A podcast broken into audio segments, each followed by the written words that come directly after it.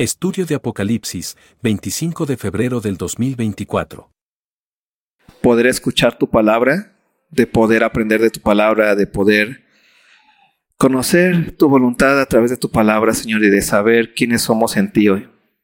Te pido hoy que nos permitas tener atención, que podamos comprender este capítulo que vamos a ver el día de hoy, porque es un capítulo, Señor, que, que si la iglesia lo comprende, va a tener mucha paz, mucha tranquilidad, mucho gozo en ti, Señor. Gracias, gracias porque eres bueno. Gracias porque nos permites, Señor, reunirnos, congregarnos, estar juntos y así, Señor, crecer en ti. Gracias por la vida de cada uno de mis hermanos que están aquí. Bendícelos, guárdalos, llénalos de tu Espíritu Santo y ayúdanos. Acomoda lo espiritual a lo espiritual, Señor, por favor. En precioso nombre de Hijo amado. Amén.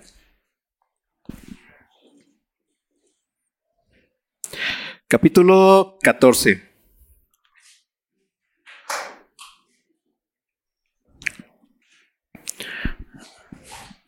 Apocalipsis 14. En el capítulo 13 vimos básicamente cuál es el, la, eh, la, No, voy a tratar de regresar desde el principio. no es cierto, no es cierto. ¿Qué es Apocalipsis? Revelación, ¿no? ¿Qué es lo que nosotros aprendemos cuando leemos Apocalipsis? ¿Qué es lo que se nos va a, mostrar? Es qué es lo que se nos va a revelar, qué es, qué es lo que se nos va a hacer claro. Los últimos tiempos. ¿Qué nos revela el Apocalipsis? Lo que ocurre en los últimos tiempos. ¿Sí? ¿Cuáles son los últimos tiempos? Esta pregunta es básica, la tienes que guardar en tu archivo de datos absolutos. ¿Cuáles son los últimos tiempos? Exacto. ¿Cuándo comienza el último tiempo? Cuando Cristo asciende. ¿Y cuándo va a terminar ese último tiempo? Cuando Cristo venga. Después del último tiempo, ¿qué viene? La eternidad. ¿No? Va a ocurrir ese momento en donde Dios va a decir el tiempo no es más, ¿no? Y entonces va a haber eternidad. Mientras tanto, estamos en este último tiempo. En este último tiempo hay dos eh, personajes, si lo queremos llamar así, o dos, eh, Dios lo ha separado en dos eh, lugares dentro de la humanidad. ¿Te acuerdas cuando estaba de Adán, ah, cuando Dios crea a Adán y a Eva y después viene el pecado y después viene toda la historia? Dios separó a la humanidad en dos. ¿En cuál? ¿Cómo la separó? En judíos y en gentiles. ¿Sí? Entonces estaba el pueblo de Dios. ¿Quién era el pueblo de, de Dios? Israel, los judíos. ¿Cuál era la misión de ese pueblo de Dios? Que a través de ellos iba a haber que va a haber bendición a todas las naciones, ¿no? Que a través de Abraham. Esa era la, promesa que Dios le había dado a Abraham, que a través de su simiente iba a ser bendecida todo, todas las naciones. ¿Sí? Así estaba dividido la humanidad antes de Cristo. Eso es antes de Cristo. Después de Cristo, ¿cómo quedó dividida la humanidad? Entre creyentes y no creyentes. ¿Sí? Eso es bien importante que lo tengamos claro para poder ir comprendiendo lo que vamos a ver aquí en el capítulo 14. Queda dividida la humanidad en este último tiempo que, que está desde que Cristo ascendió y que va a culminar cuando Cristo venga, en este periodo de tiempo que es desde los del, del tiempo 1, por decirlo así, hasta que venga Cristo, ya sabemos que hay pasado, hay presente y habrá futuro hasta que venga Cristo. En ese todo ese tiempo completo existen estas dos personas, si lo queremos ver así. ¿no? Y lo vimos la, semana pasada. Vemos a los que son creyentes. ¿Y quiénes son creyentes? Los hijos de Dios, los que han nacido de nuevo.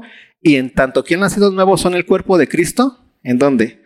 En este mundo La hemos aprendido, ¿sí te acuerdas? ¿Qué es la iglesia? La iglesia es la plenitud de aquel que todo lo llena en todo. ¿Sí? La iglesia es algo, es básico para nuestra vida. Es básico para nuestra vida como nuevos creyentes. Nuevos creyentes como nuevos hombres, como nueva vida. ¿A qué me refiero con eso? A que cuando tú naces de nuevo, no naces en la soledad. El que nace de nuevo en Cristo Jesús no es así como que, ay, ya nací de nuevo y ya nací de nuevo porque mi relación es conmigo y Dios. ¿Has escuchado esa? Esa no existe. Tú naces de nuevo como miembro de un cuerpo, pero el cuerpo es quién? El cuerpo de Cristo. Por eso cuando Pablo dice todo el tiempo, y entonces ustedes están en Cristo, ¿qué, qué nos está diciendo Pablo? Que estamos en dónde? En el cuerpo de quién? De Cristo. ¿Y por qué tú y yo estamos en el cuerpo de Cristo?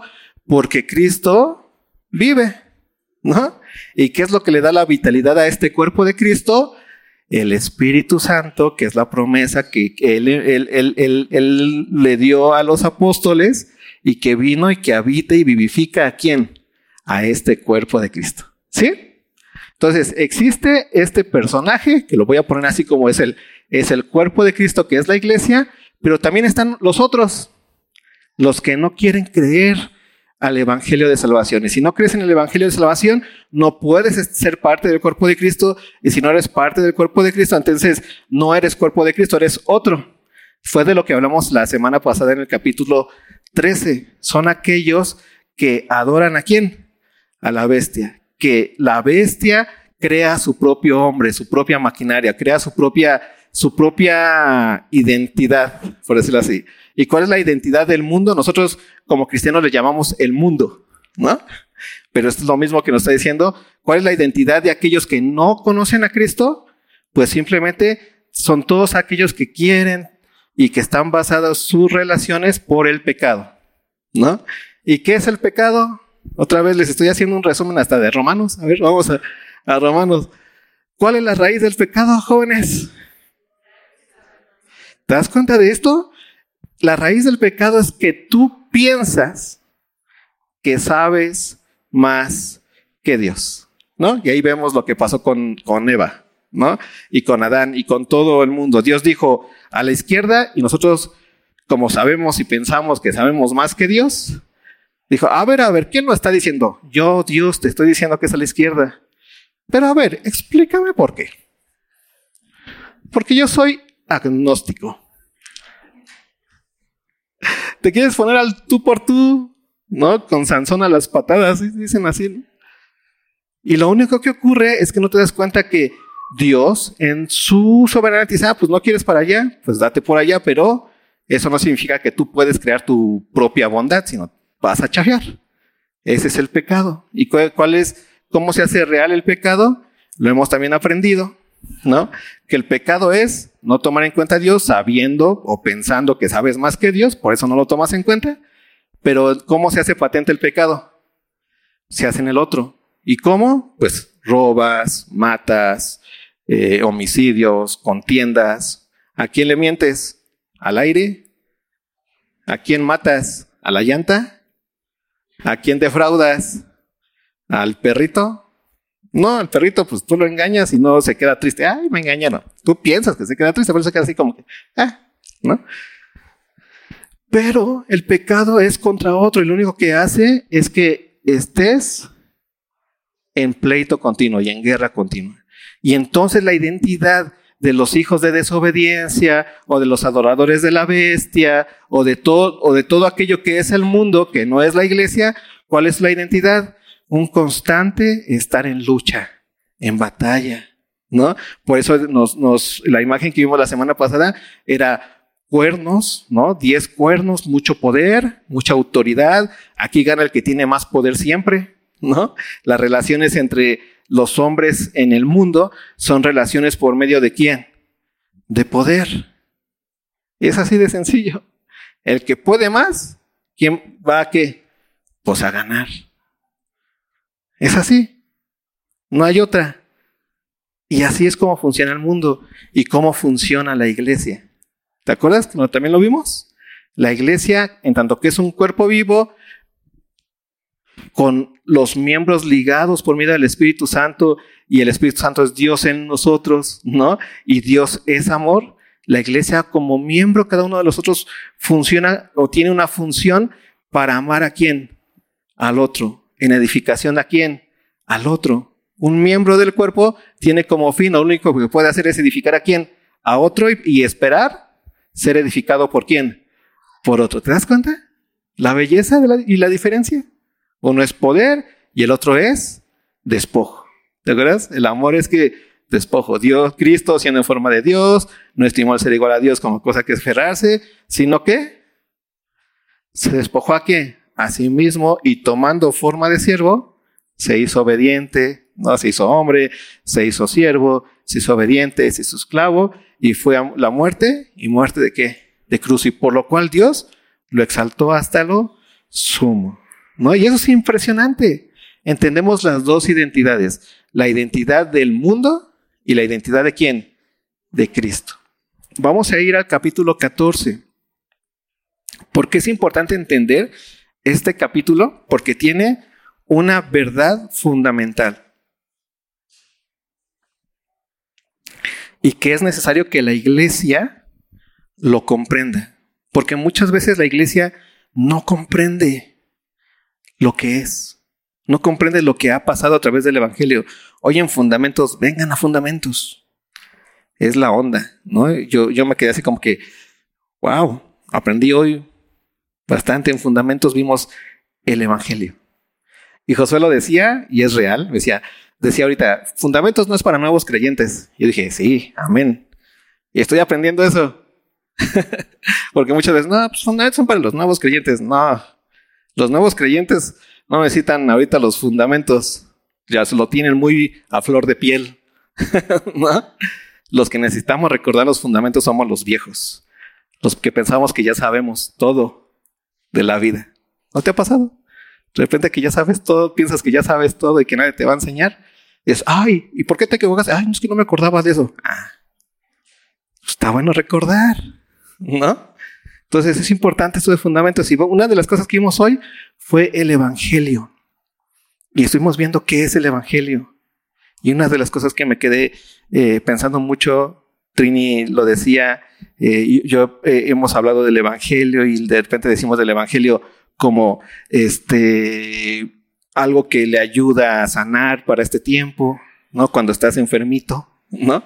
Y entonces el Evangelio pues es para los enfermos, para los que traen problemitas, para los que se andan divorciando, para los que están pasando por un luto, ¿no? Es para los que están este, tristitos, ¿no? Y el Evangelio es para los pobres. Y no, aprendemos que el Evangelio no es eso. Vamos a ver qué es también acá. Capítulo 14.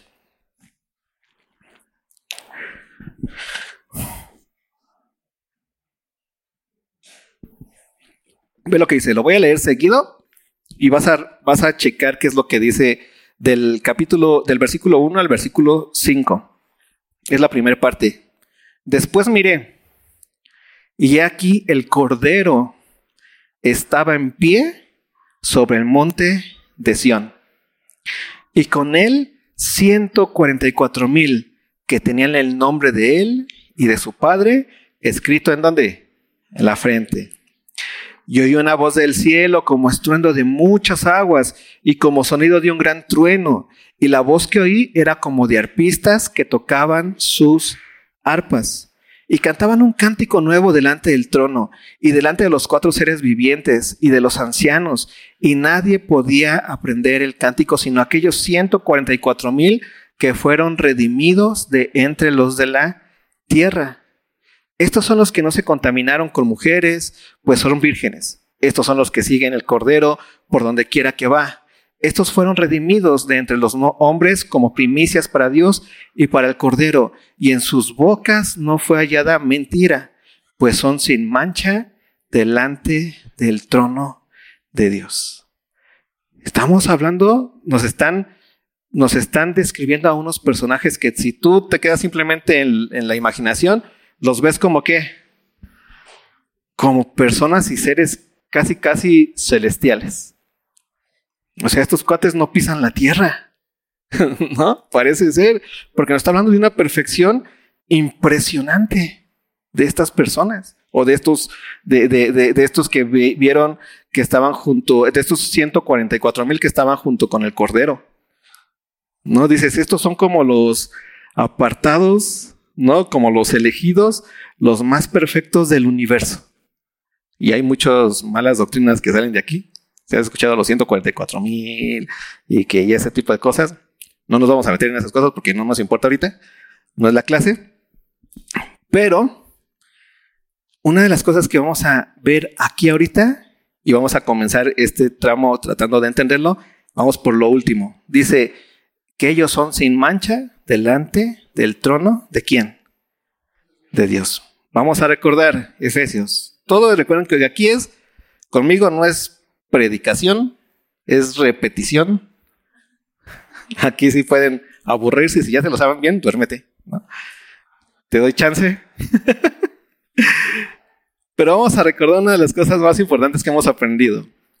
¿Cuál es el propósito de Dios para crear al ser humano? ¿Por qué Dios creó al ser humano? ¿Te acuerdas? ¿Por qué? Parecen rezanderos. Fuerte. Bueno, a ver, a. Ya nada más te faltó acá el. ¿Cuál es el propósito ahora?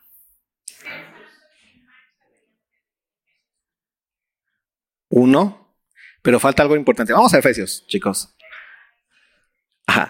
Vamos a Efesios, porque quiero que esto quede muy claro. Quiero que, que, esta, que esta porción nos dé un horizonte y un enfoque perfecto de lo que somos en Cristo ya. Porque si tú no entiendes lo que eres en Cristo ya, nunca vas a poder caminar como lo que eres.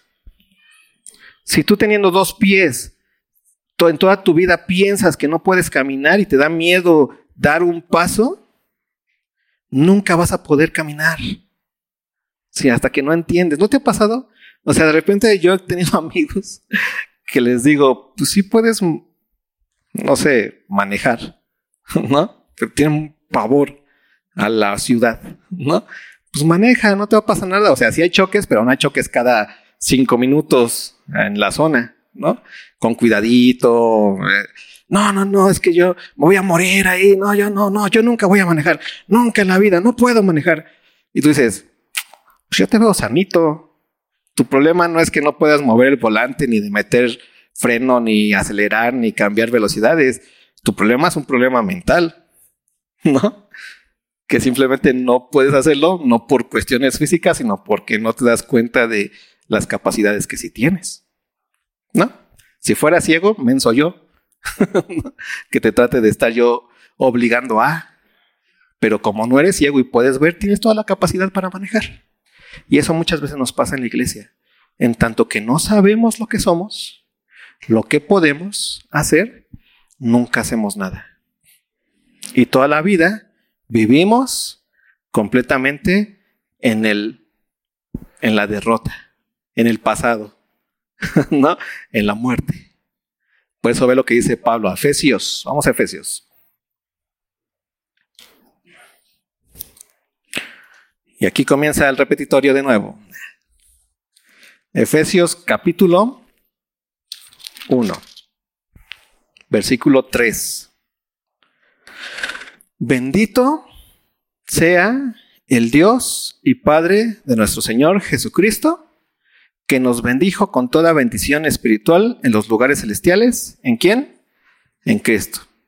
Esto nos está diciendo que ya hemos sido bendecidos ¿Con cuántas bendiciones espirituales? ¿Cuántas bendiciones espirituales te faltan? ¿Cuántos de aquí son espirituales, hermanos? Otra vez. Vamos a mover las manitas. ¿Sí sabemos mover manitas? Mientras no tengan problemas de motrices, pueden por favor mover las manitas. ¿Cuántos de aquí son espirituales? ¿Cuántos de aquí son perfectamente espirituales? Ah, ya le, ya, ya le duraron. ¿Por qué? Porque traen el, pensamiento de que si alcanzo esto, pero no tengo todo. Pero ¿qué nos está diciendo aquí Pablo? Que hemos sido bendecidos con cuántas bendiciones espirituales. No, es que yo nada más tengo como dos. Si tú no, Moy, trae como mil. Yo, no, nos medimos, Moy, por centímetro. ¿ah? Ya chafié.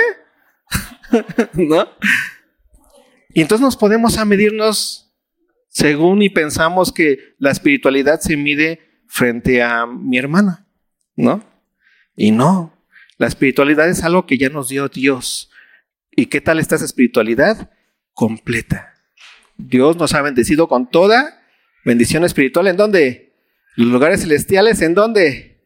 En Cristo. ¿Ya entendimos lo que es estar en Cristo? ¿Qué es estar en Cristo? Nacer de nuevo en el cuerpo de quién? de Cristo en donde habita el Espíritu Santo y tú por eso eres espiritual y por eso el Espíritu Santo habita en ti, porque naciste de nuevo y tu nuevo nacimiento te coloca en el cuerpo en donde el Espíritu Santo lo vivifica todo el tiempo. ¿Sí? ¿Vamos bien ahí? Segundo punto. Según nos escogió en Él antes de la fundación del mundo. Dios nos escogió en quién? en Cristo antes de la fundación del mundo. ¿Para qué? Para que fuésemos santos y sin mancha delante de Él. Otra vez, no se metan de teólogos ahorita. Y entonces la predestinación, ya estamos destinados, unos sí, otros no. Luego la teología mete muchas, muchas barreras. Pero esto es muy sencillo.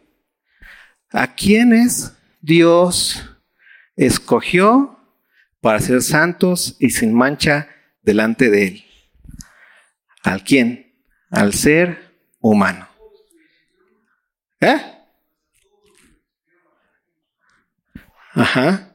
Pero a quiénes, pero a quiénes escogió para que esta bendición fuera para ellos? Al ser humano. Dios no escogió o sea, esta elección no es la elección entre, dentro del ser humano. A Erika sí, porque es de Tabasco. Y ahorita Tabasco está de moda, ¿no? a Sala no, porque es de Iztapalapa. Ah, no, peor tantito menos, hermano. a, a, Sala no, porque no, pues, pero ¿por qué Dios? Pues es que soy soberano. A mí no, y, y, alégrate con mi soberanía. De eso no se habla. Aquí no está hablando de eso Dios. Está hablando de que Dios escogió de la creación suya a una creación. ¿Y quién es esa creación? El ser humano absoluto. Dios no escogió al perrito. Qué bonito que te gusten los perritos, pero no hay cielo de perritos. Un perrito nunca va a ser santo y sin mancha delante de Dios. Dios no escogió a las piedras, Dios no escogió a los mares, Dios no escogió a nada más dentro de su creación, sino solamente a quién? Al ser humano. Y por eso Pablo está impresionantemente fuerte. Por eso dice, nos escogió en él antes de la fundación del mundo para que fuésemos santos y sin mancha delante de quién? De él. ¿Cuál es el fin de que Dios te haya creado? Ser santo y sin mancha. ¿En dónde? delante de quién? De Dios. El ser santo y sin mancha delante de Él está hablando de tener una, una identidad con Él. ¿Sí? Pero ve el siguiente punto, y este punto es más fuerte aún, porque Dios nos eligió así, pero ve lo que dice. En amor, y aquí otra vez está el punto importante, habiéndonos predestinado para ser adoptados hijos suyos por medio de Jesucristo, según el puro afecto de su voluntad. Y aquí está otra vez el asunto. La predestinación. Ya es que yo estaba predestinado para creer y él no estaba predestinado para creer, porque se meten en tantos problemas que dices, ¿dónde sacan tanta imaginación? ¿No? Aquí la predestinación es muy sencillo. Siempre les pongo el ejemplo del taxi y el metro. El taxi no está predestinado. Al taxi tú lo paras y le dices, vamos a Tasqueña, y a la mitad te acuerdas y dices, no, mejor voy para Tláhuac. Y se da la vuelta y se va destinando hasta como tú quieras. Pero si tú te subes al metro, te estás subiendo a un transporte predestinado que va de Tasqueña a cuatro caminos. Y por más que le patalees, te aseguro que no va a dar vuelta. Porque ya están las vías y ya están hechas y nada más va de aquí para allá. ¿No? Si te quieres ir a dormir, estás seguro porque vas a andar ya. No vas a pasar de cuatro caminos y después de Tasqueña, cuatro caminos. No te vas a encontrar de repente en Tabasco. Estoy en Tabasco porque me quedo dormido en el metro. Eso no va a pasar. Tal vez en un, en un taxi, tal vez sí, ¿no? Pero en el, en el tren Maya sí. exactamente. Exacto. Pero la predestinación es eso, de punto A al punto B, no hay forma de salirte. La predestinación aquí es que el ser humano nace predestinado para que en amor solamente podamos ser adoptados hijos suyos por medio de quién? De Jesucristo. ¿Cuál es el propósito del hombre entonces? ¿Por cómo Dios creó y cuál era el proyecto de Dios para el ser humano? Que solamente en Jesucristo el ser humano iba a poder tener santidad y, y estar sin mancha delante de Él completamente. ¿Se te das cuenta? Por eso el Evangelio, y aquí está la clase de fundamentos, por eso el Evangelio es, el, es la noticia más hermosa de Dios para el ser humano, porque está diciendo, ya, ya chicos, ya voy a cumplir mi propósito para la vida de todos ustedes. Que en mi Hijo amado exista la iglesia, porque solamente ahí ustedes son santos y sin mancha delante de mí. ¿Se te das cuenta de eso? Es el propósito de Dios para nuestra vida. Ser santos y sin mancha delante de Él. ¿En quién? En Cristo Jesús. Porque, porque ningún ser humano, porque Dios nos predestinó a toda la humanidad, puso de A a B, nos puso en un cuadrito, pero esa es la predestinación, de que todo ser humano solamente iba a tener relación con Él en santidad y sin mancha, solamente siendo adoptado hijos suyos por medio de quién? De Cristo Jesús. Pero ¿por qué solamente así? Y aquí Pablo ya saca la parte bonita. Por el puro afecto de qué? Porque así le plació. ¿Se te das cuenta? Así le plació a Dios, le plació a Dios que nosotros en Cristo seamos santos y sin mancha delante de Él. ¿Y qué pasó? ¿Y cuándo se cumplió eso? Cuando Cristo Jesús, en Juan dice, y el verbo que dice, se hizo carne. Y vimos su gloria, gloria como la del unigénito Hijo del Padre, lleno de gracia y de verdad. Y en Juan 3:16, porque de tal manera amó Dios al mundo en amor, ¿te acuerdas? Porque de tal manera amó Dios al mundo, nos ha dado a quién? A su Hijo unigénito, ese Hijo que Él prometió en donde solamente ahí iba a crearse la humanidad que Él quería. ¿no? Para que todo el mundo aquel cree no se pierda, más tenga que vida eterna. Qué impresionante. Ahí está el Evangelio tan bonito y tan perfecto y tan bello. Y entonces por eso nosotros, hoy, la iglesia en Cristo, es que santo y sin mancha delante de Él. Por eso la iglesia es la plenitud de aquel que todo lo llena en todo. ¿Te imaginas eso? Dios hablando así de, de la iglesia, diciendo que es la plenitud de aquel que todo lo llena en todo. ¿Quién es aquel que todo lo llena en todo? ¿Cuándo, ¿Cuándo, te das cuenta que algo ya está lleno, que ya está pleno? Cuando se desborda. ¿Cuándo te das cuenta que algo está vacío? cuando no hay nada dentro. O sea, ¿qué es el líquido? Es la iglesia, la plenitud de aquel que todo lo llena en todo. Pero ¿por qué la iglesia es eso? Porque Cristo ya llevó a cabo el plan de Dios. Ya murió y ya que resucitó y viene por quién? Por nosotros y ya envió a quién? A su Espíritu Santo en el cual nosotros habitamos. Eso es la iglesia. Y simplemente date cuenta de la maravilla de saber que tenemos la identidad de Cristo. Por eso Pablo entiende perfectamente que tenemos la mente de Cristo. Por eso Pablo entiende perfectamente que caminamos y todo lo que hacemos lo hacemos en Cristo. Y que todas las bendiciones que edificamos, edificamos en quién? En Cristo. Porque ¿dónde edificamos? En la iglesia. Ahora vamos a Apocalipsis para poder entender este, estos primeros cinco versículos. Y por eso me encanta la visión de Juan, ahora viendo hacia los últimos tiempos, hasta esta temporalidad, cómo se ve la iglesia. ¿Sí? Y entonces ve y aquí para que puedas ver cómo, hablan estos primeros cinco versículos de la iglesia, de lo que somos nosotros ahorita en esta temporalidad. Ve lo que dice, después mire y aquí el Cordero estaba en pie sobre el monte de Sión. Y con él 144 mil que tenían el nombre de él y de su padre escrito en dónde? En la frente. ¿Te acuerdas de cuando vino el Espíritu Santo a la iglesia? O en Efesios mismo nos dice que el Espíritu Santo es el sello. No, son las arras de la herencia hasta la redención de la posesión adquirida. ¿No? O sea, tenemos una identidad y nuestra identidad en tanto que somos cuerpo de Cristo es el cuerpo de Cristo. O sea, yo no puedo ver a Erika y decir, no, pues no es el cuerpo de Erika el que está ahí. Es el cuerpo de... No sé cómo se llamaría alguien así. no, no.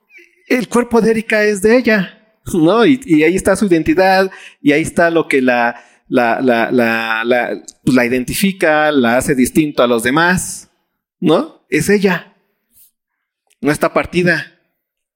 No está por allá su mano y por allá su pie. No son dos cuerpos. Es uno que le da su completud. Así como cada uno de nosotros tenemos un cuerpo.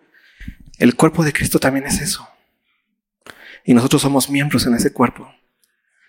Tenemos la identidad absoluta con Él. Tenemos la santidad completa con Él. Por eso Pablo es capaz de decir, Hemos sido bendecidos con toda bendición espiritual en lugares celestiales en Cristo Jesús.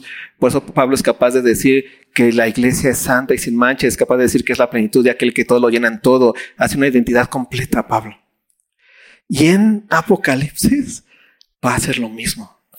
Habla de estos 144 mil sellados y ya lo vimos las semanas antepasadas, bueno, las semanas pasadas, que cuando habla de este número está hablando de completud, ¿no?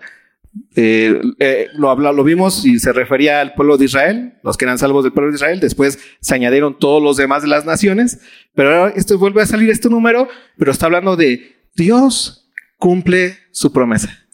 Nadie se queda, se cumple todo lo que él dice, es completud, son muchos, siendo que uno, ¿vale? Entonces ve lo que sigue diciendo. Y oí una voz del cielo como estruendo de muchas aguas y como sonido de, de un gran trueno y la voz que oía como de arpistas que tocaban sus arpas y cantaban un cántico nuevo delante del trono y delante de los cuatro seres vivientes y de los ancianos y nadie podía aprender el cántico sino aquellos 144 mil que fueron redimidos de entre los de la tierra. Y me gusta mucho esto porque quienes les hablan, ¿quién es? Es una voz del cielo, potente, estruendosa. ¿Te acuerdas las voces del cielo como siempre son potentes, estruendosas cuando Dios habla? Y me encanta esto, porque ahora estos hombres cuando Dios le habla, no les habla para quemarlos, ¿no? Sino les habla para enseñarles un cántico nuevo. Y estas personas entienden perfectamente eso. Nadie más lo entiende. Más que quién. Más que ellos. Tú por eso ¿O has escuchado en otras porciones de la Biblia cuando dice Juan, el que tenga oídos para oír, que oiga? ¿Cómo es que tú tienes oídos para oír la palabra de Dios? Porque has que nacido de nuevo en el cuerpo. ¿Sí te das cuenta? El, que es mi oveja oye mi voz. ¿Y qué dice? Y me sigue. Esa es la capacidad que tiene la iglesia de escuchar a quién? A Dios. ¿Te das cuenta de, de, de, toda esta maravillosa que tienes? Ve lo que sigue diciendo. Versículo 4. Estos son los que no se contaminaron con mujeres, pues son vírgenes. Estos son los que siguen al Cordero, por doquiera que va. Estos fueron redimidos de entre los hombres como primicias para Dios y para el Cordero. Y en sus bocas no fue hallada mentira, pues son sin mancha delante del trono de Dios. ¿Te das cuenta de lo que le está diciendo a estas, lo que está diciendo el, eh, eh, profeta a estas, de estas personas? Son quienes, en primer lugar, dice, son personas que no se contaminaron con mujeres, pues son vírgenes. Está hablando de pureza. Después dice, estos son los que siguen al Cordero por donde quiera que va. ¿Está hablando de qué? De obediencia. Pureza, obediencia. Después dice, estos fueron redimidos de entre los hombres como primesas para Dios y para el Cordero. El redimir está básicamente hablando de, ¿eh? de rescatar, de, de, de, hacer tu suyo, tú lo redimir, de comprar, si lo quieres ver así. ¿Sí?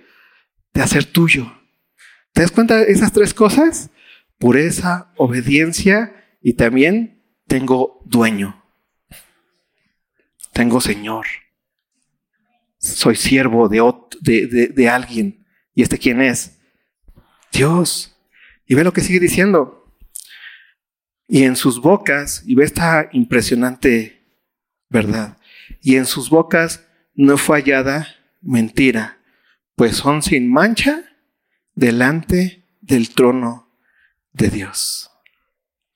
Y la iglesia es ese lugar de pureza. ¿Pero por qué es el lugar de pureza? Porque Cristo vive. ¿Se te das cuenta de lo que estoy tratando de decirte?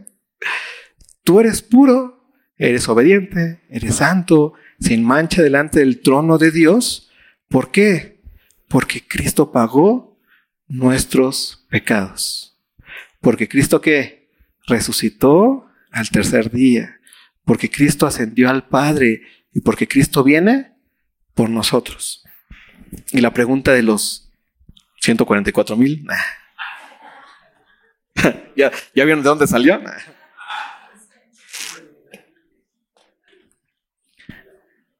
Y la pregunta es, ¿y entonces por qué peco? ¿Te ha pasado eso? ¿Te has preguntado esas situaciones alguna vez? ¿Por qué si la Biblia dice que soy todo esto? ¿Por qué me equivoco? Eso ya también lo vimos, pero va a quedar en suspenso para la próxima semana. Porque quiero que les quede muy, muy claro esta parte. Porque es importante que tengamos bien claro lo que ya somos y que no claudiquemos en ese pensamiento de saber quiénes somos en Cristo. Somos santos y sin mancha delante de Él. Tenemos sido bendecidos con toda bendición espiritual en los lugares celestiales. Eres espiritual y muchos, porque no sé si te ha pasado que de repente es, no, es que hoy no me siento tan espiritual. Pues, aunque no te sientas espiritual, eres espiritual. Es como si de repente es, hoy no me siento tan, tan humano. Ay, pues medio humano. No, eres humano, estás respirando. ¿Sí me explico? Es importante nunca perder de vista esto. Eres santo y sin mancha delante de Él. ¿Por qué? Porque si tú claudicas en entender que eres santo y sin mancha delante de Él, no estás honrando el Evangelio de Cristo. Porque el Evangelio de Cristo te enseña que Cristo resucitó y en tanto que resucitó, venció la muerte y creó un nuevo hombre. Dios creó de Cristo Jesús, quien fue la materia prima, también lo dice Efesios. ¿A quién? A la iglesia. ¿Sí? Eso es importante. Creó un nuevo hombre que es santo y sin mancha delante de Dios en Cristo Jesús. Y Cristo vive. Y la vida de Cristo nos da la seguridad absoluta, el sello absoluto, las arras absolutas, ¿no? De lo que somos en Él. Y ese es el principal, ese es el principio. Eres un nuevo hombre en quien?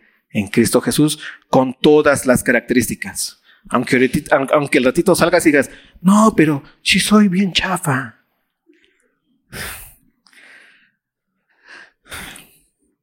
Lo vemos la siguiente clase. ¿Por qué piensas que eres chafa? Y vamos a tratar de entender por qué se peca. Porque es importante que te quede muy claro. No pecas por ser pecador, porque eso ya, ya has muerto con Cristo y has resucitado con quién? Con Él. ¿Quién es el pecador? Pablo diría, ya no vivo yo. ¿Quién es ese que ya no vive? El pecador. Ahora, ¿quién vive? Cristo en mí. ¿Quién es Cristo? ¿Es pecador? En su... No, es que santo y sin mancha delante de Dios y tú estás en Él. Por eso ya no vivo yo, más ve quién, Cristo en mí. Entonces ya no pecas por ser pecador, sino que pecas porque aún estamos en esperanza. Y eso lo vamos a ver la siguiente semana. Vamos a ver cómo es importante la madurez de cada vez ir entendiendo más quiénes somos en Cristo para que veas el poder que actúa en ti y veas la capacidad que ya tienes en Él y veas todo lo que significa la santidad en tu vida y el sin mancha delante de Él y la libertad de la esclavitud del yugo del pecado a la gloriosa libertad de la vida de quién? De Cristo en nosotros. ¿Sí? Eso lo vamos a ver la siguiente semana. Porque quiero que comprendamos muy bien esta parte y veamos la belleza de sabernos en este mundo como estos 144 mil que están junto con el Cordero, que están sellados, ¿no? Que no se halló mentira en ellos y que están sin mancha delante de quién? Del trono de Dios. Y que esto nadie te lo robe, porque este es el tesoro más grande que tienes en la vida, iglesia. Que no venga el enemigo a tratarte de robar tu identidad. Lo que va a hacer el Espíritu Santo es enseñarnos a caminar dignamente con la vocación que Dios nos ha llamado. ¿Sí? Pero esto es el principio. Siguiente semana, no se lo pierdan. Vamos a ver por qué pecas. ¿No? ¿Por qué siempre dudas cuando te digo, ¿cuántos de aquí son espirituales? Y todos. ¿Cuántos de aquí aman a Dios? Y todo. Pues es que más o menos. Vamos a entender eso para que tengas tú la completa seguridad de que Eres espiritual porque Cristo vive. Amas a Dios porque Cristo vive. Puedes entrar ante la presencia de Dios porque Cristo vive. Y en tanto que vive, tú vives en Él. ¿Y, cómo sabemos que vivimos en Él? Porque estamos en su cuerpo. ¿Y quién es su cuerpo? La iglesia. La plenitud que todo nos llena en todo. ¿Vale? Así que no se pierda la siguiente semana. Si no, ya no lo vuelvo a repetir. Voy a hacer una pausa. no es cierto, lo voy a volver a repetir, pero no se lo pierdan. Señor, gracias. Gracias porque nos permite estar aquí. Ayúdanos, Señor, a comprender tu palabra. Ayúdanos a tener tranquilidad, tener gozo, a comprender quiénes somos en ti, Señor. Gracias porque en ti tenemos esperanza completa. Y porque esta esperanza no avergüenza, Señor, sino todo lo contrario. Nos da la seguridad de decirte que te amamos, que te amamos, que te amamos, Señor, completamente, porque tú vives en nosotros. Porque te amamos con todo el amor con que Cristo te amó, porque estamos en Él, Señor. Gracias, Dios porque tú vives, porque tú reinas y porque tú vienes pronto por nosotros. Ven pronto, Señor. Ven pronto. Amén.